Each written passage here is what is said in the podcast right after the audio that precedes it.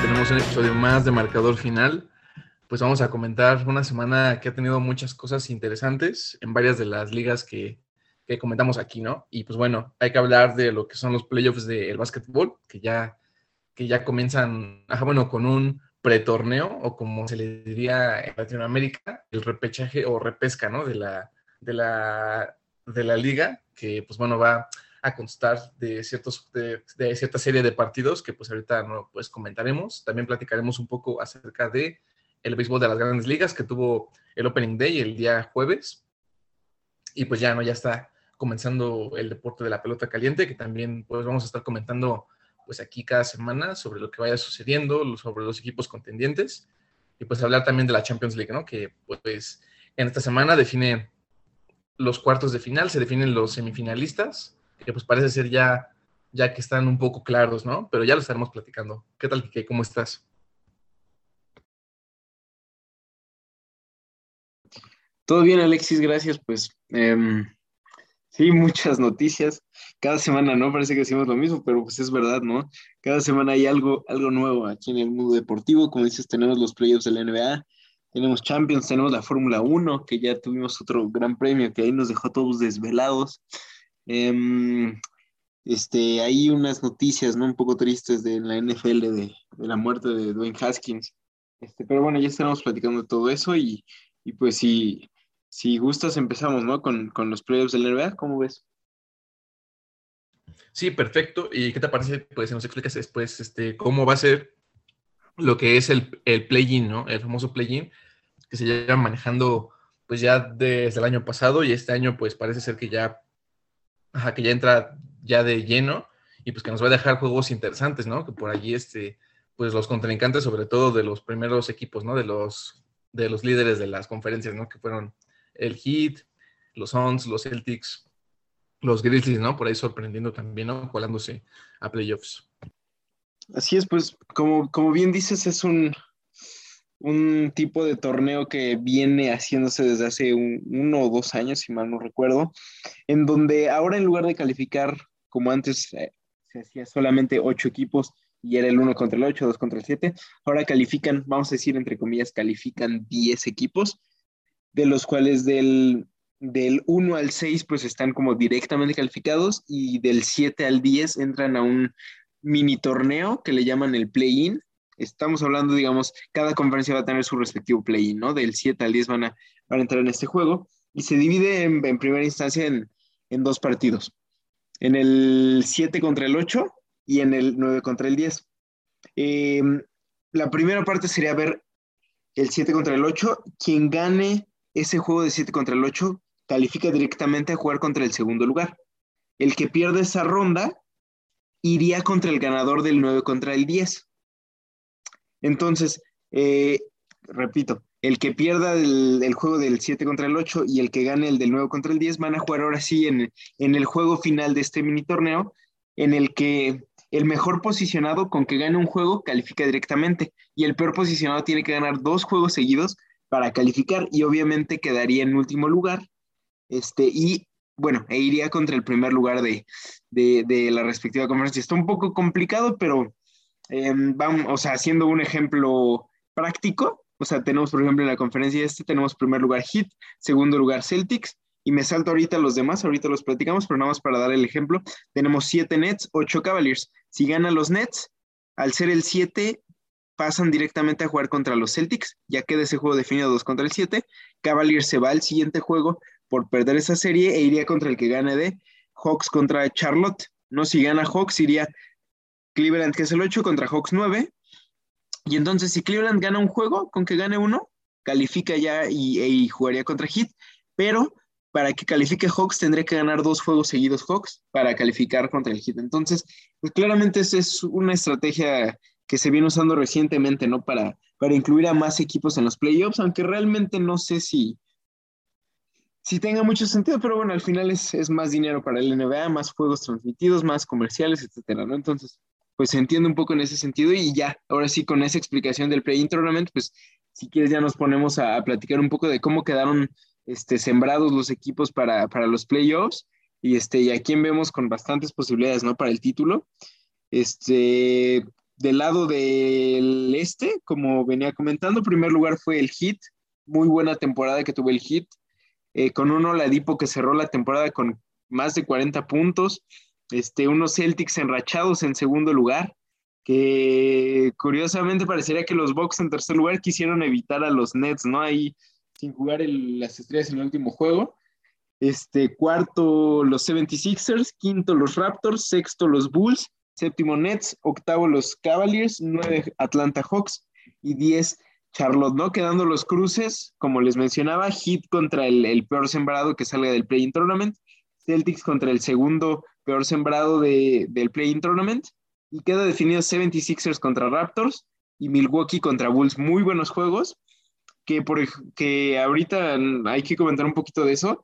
Escuché por ahí este, que hay un jugador de 76ers, Matisse Tibule, un muy buen jugador defensivo, un buen ala defensivo, que no va a poder jugar los partidos en Toronto porque no está vacunado y en Canadá no tienen permitido el ingreso a personas no vacunadas. Entonces, ahí deja ahí un, puntito en contra tal vez a los 76ers, pero la verdad es que fue una conferencia muy cerrada con este Celtics, 76ers y Milwaukee con el mismo récord, con los mismos juegos ganados, ¿no? Ya no se fueron ahí al criterio de desempate. Pero ¿cómo ves esta conferencia, Alexis, antes de, pasar a comentar la siguiente?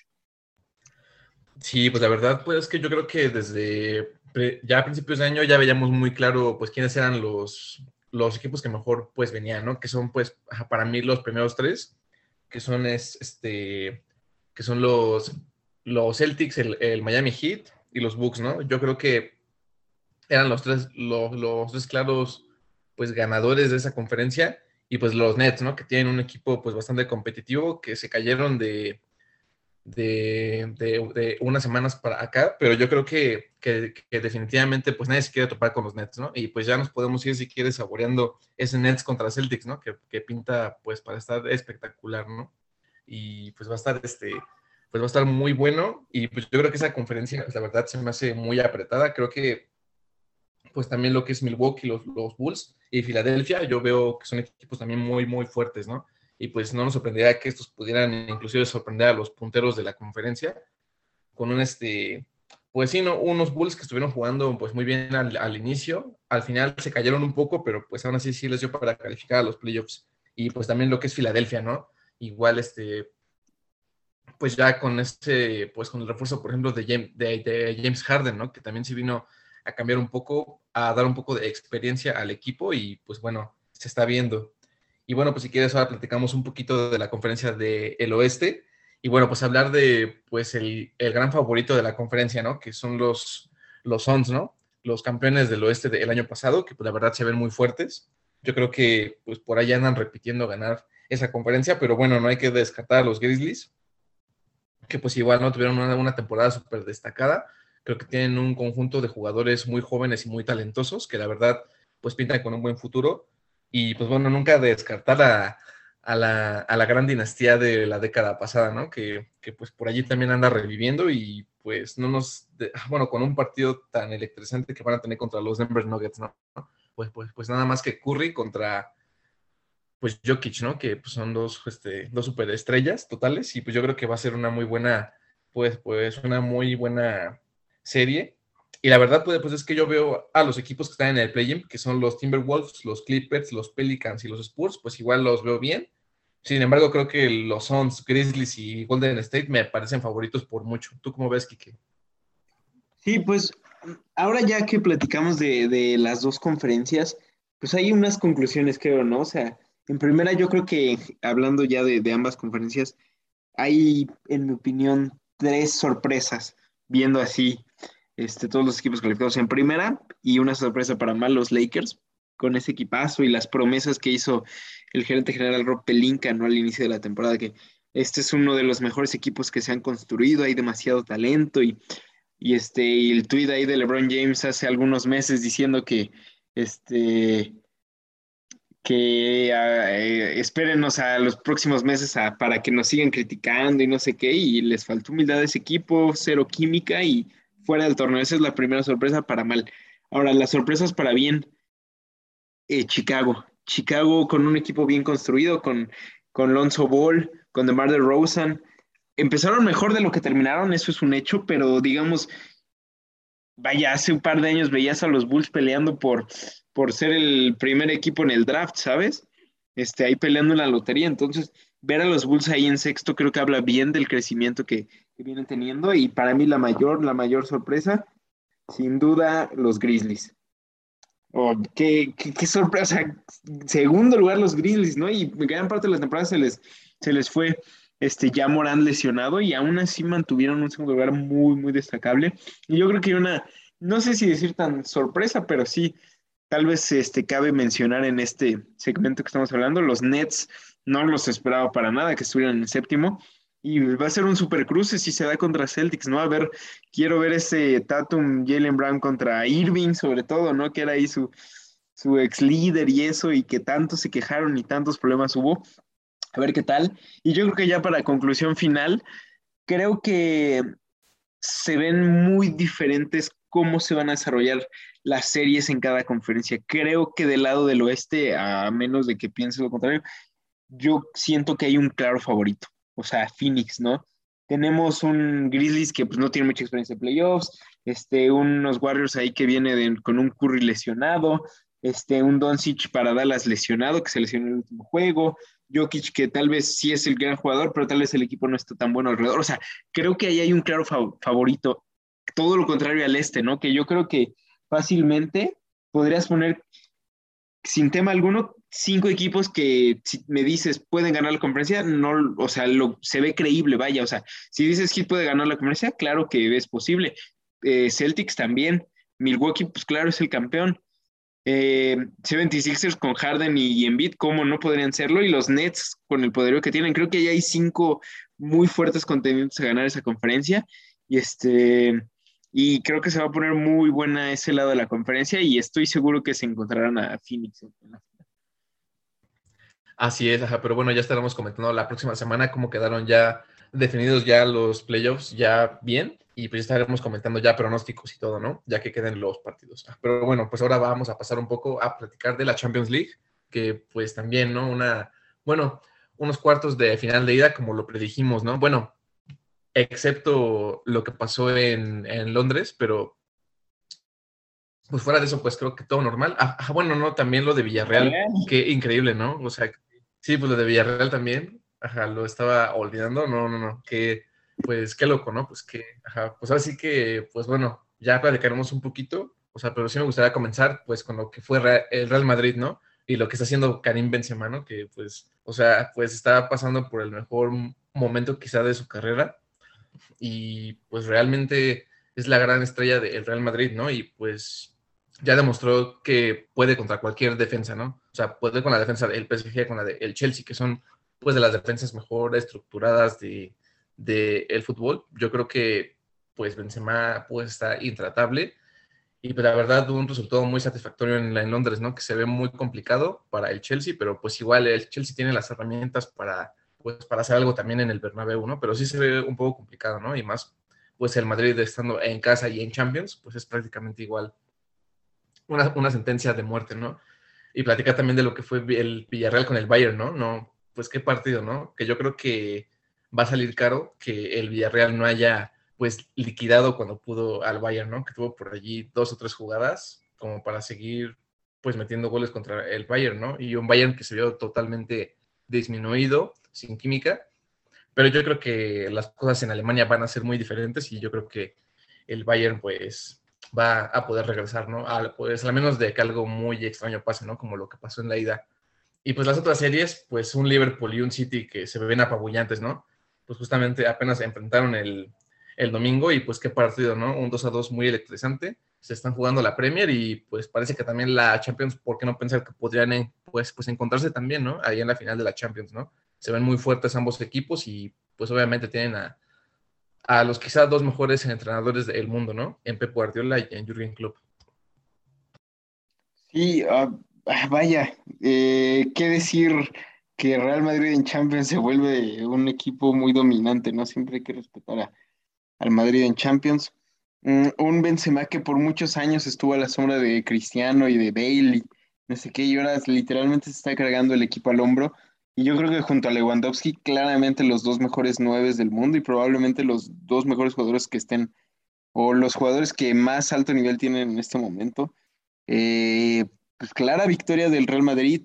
Un Chelsea que comentábamos tal vez que había posibilidades de que no jugara muy bien, traía muchos problemas ahí eh, con los temas estos de, del dueño y eso, y quieras o no, pues desestabilizan un poco al, al equipo y pues no veo mucha posibilidad para que el Chelsea dé una remontada, vaya, siempre va a haber la posibilidad, pero no, no lo veo como algo muy viable por cómo está jugando el Madrid, por, o sea, al menos un gol meten en casa, yo creo, con el nivel de Benzema, entonces estaría obligando a Chelsea a meter unos tres, entonces la verdad es que la cosa luce complicada para Chelsea, pero a ver, vaya, son noches mágicas de Champions y, pues, todo, cualquier cosa puede pasar, ¿no? Y hablando del resto de juegos, pues Villarreal, un Villarreal bien, ¿eh? Que, que yo decía que le iba a dar la sorpresa a la Juve, pero ya no veía dando acá la sorpresa contra Bayern y la verdad es que jugando muy bien, dominando el juego.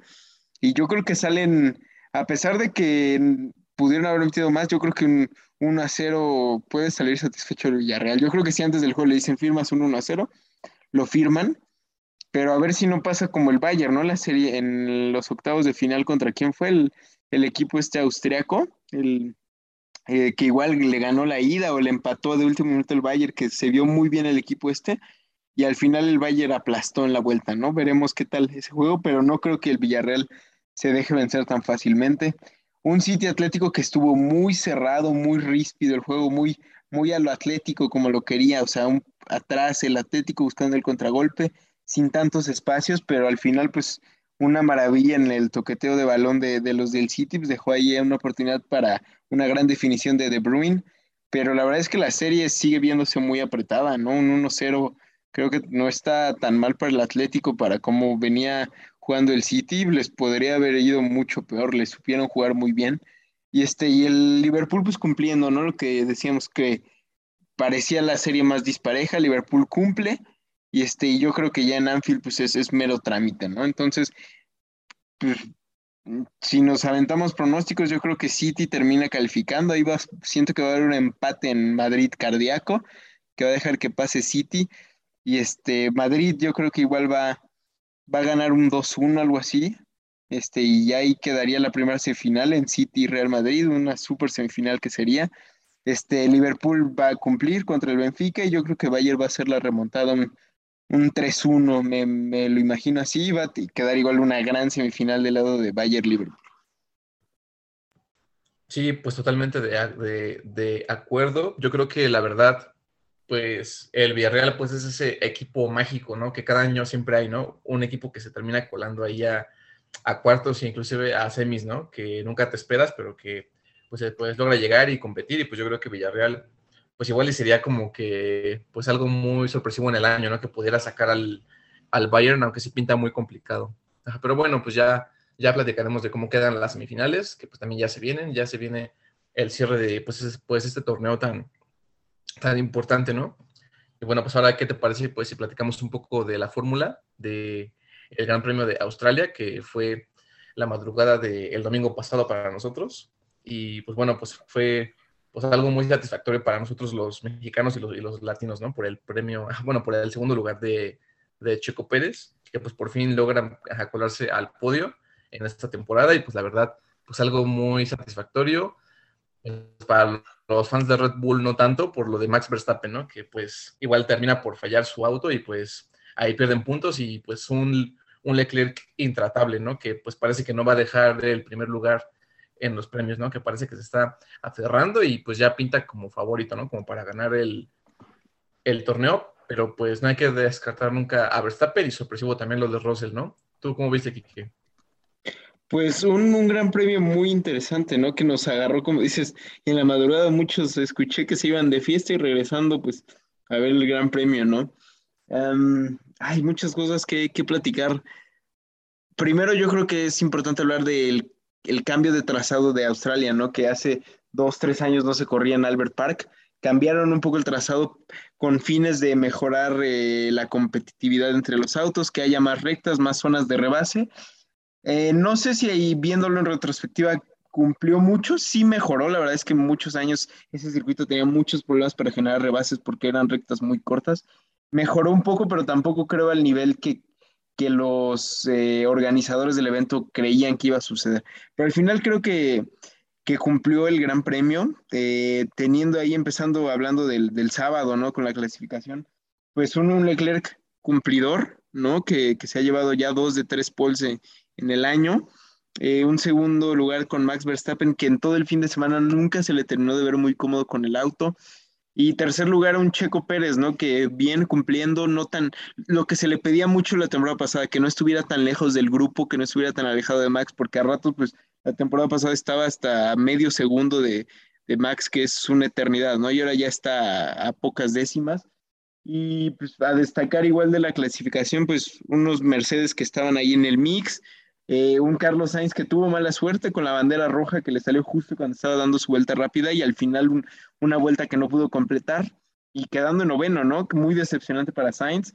Y un Fernando Alonso que parecía que, que ese Alpine traía para competir ahí en el top 5, top 3 inclusive en clasificación, pero al final falló el motor. Igual un, un Alpine que está fallando mucho en términos de fiabilidad, pero bueno, para hablar de fiabilidad, ahorita vamos a hablar de Red Bull, ¿no? Que que bueno, iniciando el, ya hablando de la carrera, pues un Leclerc cumpliendo en la salida, un Max Verstappen saliendo agresivo como siempre, que indirectamente tapó a Checo y lo que permitió que Hamilton se le metiera en la salida, pero un Checo que manejó bien su carrera, rebasó cuando lo necesitaba sin tantos problemas, sin tantos apuros, no se complicó la vida.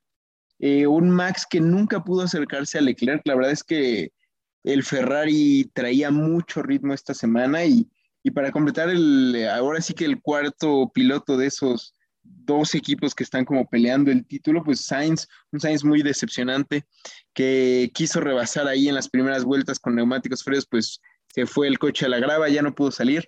Un muy mal fin de semana para Sainz, que pues todo lo contrario a su compañero, ¿no? Que que dominó ampliamente. Como, como decía, el, Red Bull la verdad es que no se le acercó este fin de semana a Ferrari. Yo creo que en un buen fin de semana de Carlos Sainz podrían haber hecho el 1-2.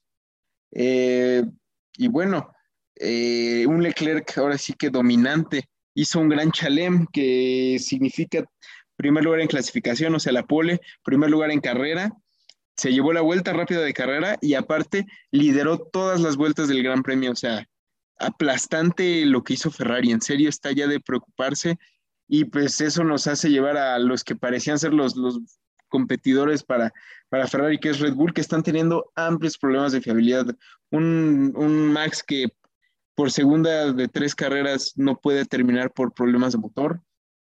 Tuvo que orillar su auto cuando estaba en un muy cómodo segundo lugar. Entonces ya se le fueron dos segundos lugares a Max que, que tal vez lo tendrían Obviamente no, no digamos que en la, eh, a pocos puntos de Leclerc, pero sí muy cerca, ¿saben? O sea, a, a distancia, de, a tiro de tal vez 15, 16 puntos, no ahora que le lleva como 45 por, por puros problemas de fiabilidad de, del Red Bull.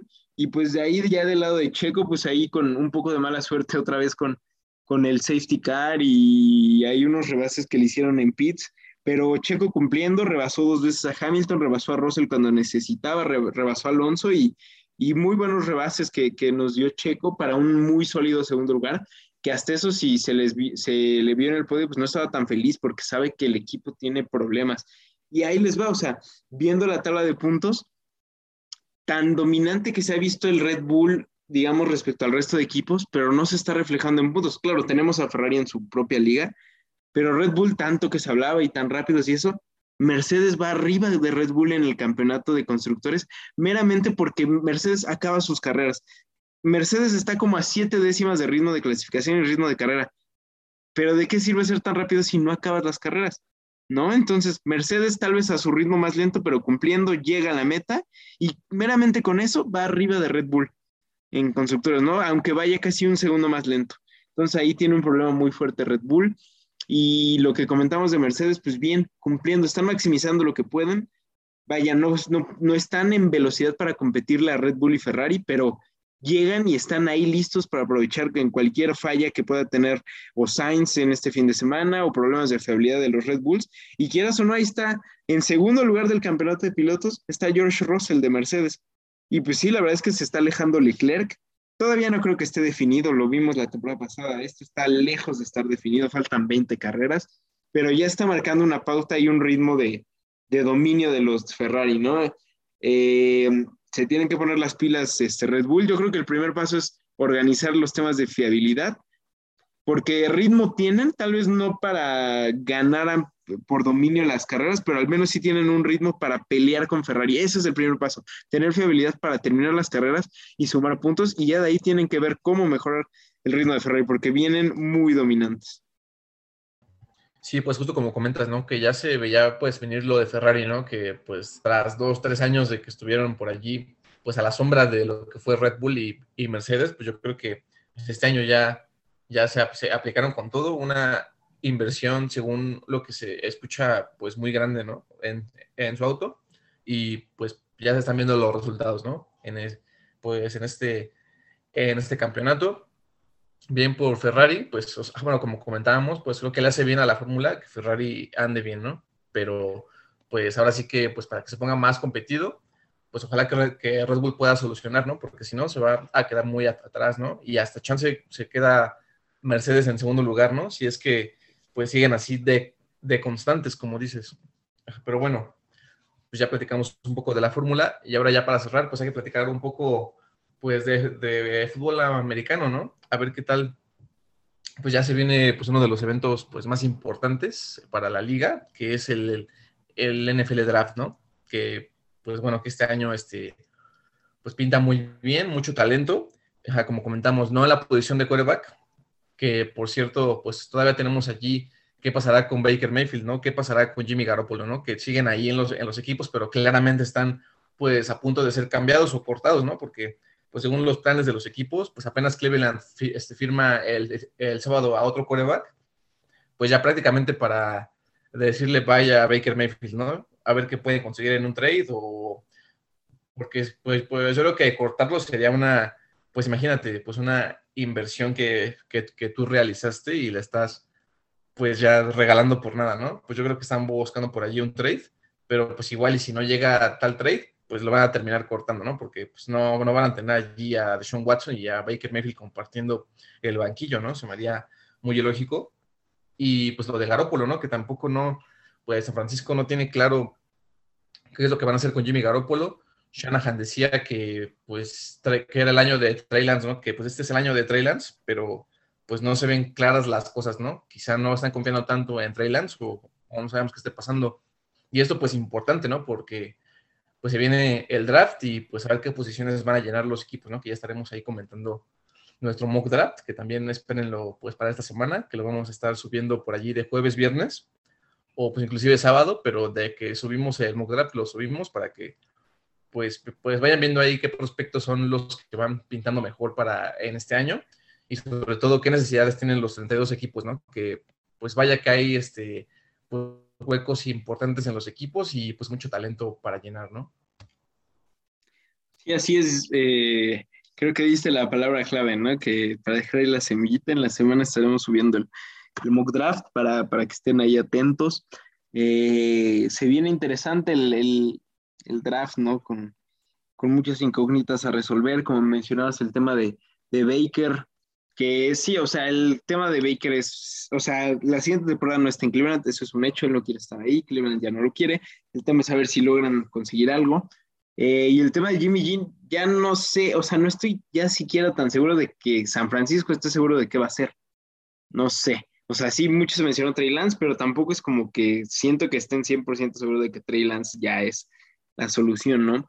Y pues yo creo que también ya para, para cerrar, pues cabe platicar un poquito, ¿no? De, la triste noticia que nos sorprendió en, la semana de, la muerte de Dwayne Haskins eh, en un accidente automovilístico ahí cuando, estaba en Florida entrenando con algunos jugadores de, Pittsburgh. La verdad es que me sorprendió muchísimo la noticia. Yo creo que, que era un Dwayne Haskins, Dwayne Haskins que venía pues mejorando, ¿no? Sabíamos que venía de algunos ahí, pues no sé si problemillas, pero hay escándalos tal vez, este, Y pues obviamente sabemos que Pittsburgh es un equipo con una cultura muy seria, muy, muy firme y es un buen lugar, digamos que para, para ese tipo de, de quarterbacks y se veía como que se, se quería reformar, por así decirlo, reformar, ¿no? No es que hiciera cosas eh, demasiado malas, pero al final escándalos, ¿no? Que, que sobre todo en un quarterback del NFL pues pesan mucho.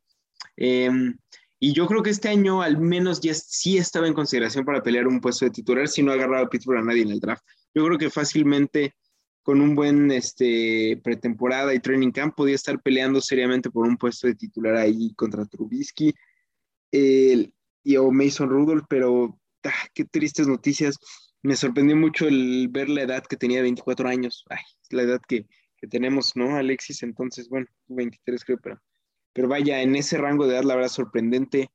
Qué triste noticia tenía el futuro por delante y parecía que estaba tratando de hacer las cosas bien. Venía de entrenar ahí con sus compañeros en Florida. Entonces, una completa lástima y pues que, en paz descanse, ¿no? Y eso pues, deja ahí la posibilidad de Pittsburgh para, para ver más opciones de coreback, porque al final pues ya solo queda Mason Rudolph y, Trubisky, ¿no? Que de los dos no siento que se haga una gran opción sólida.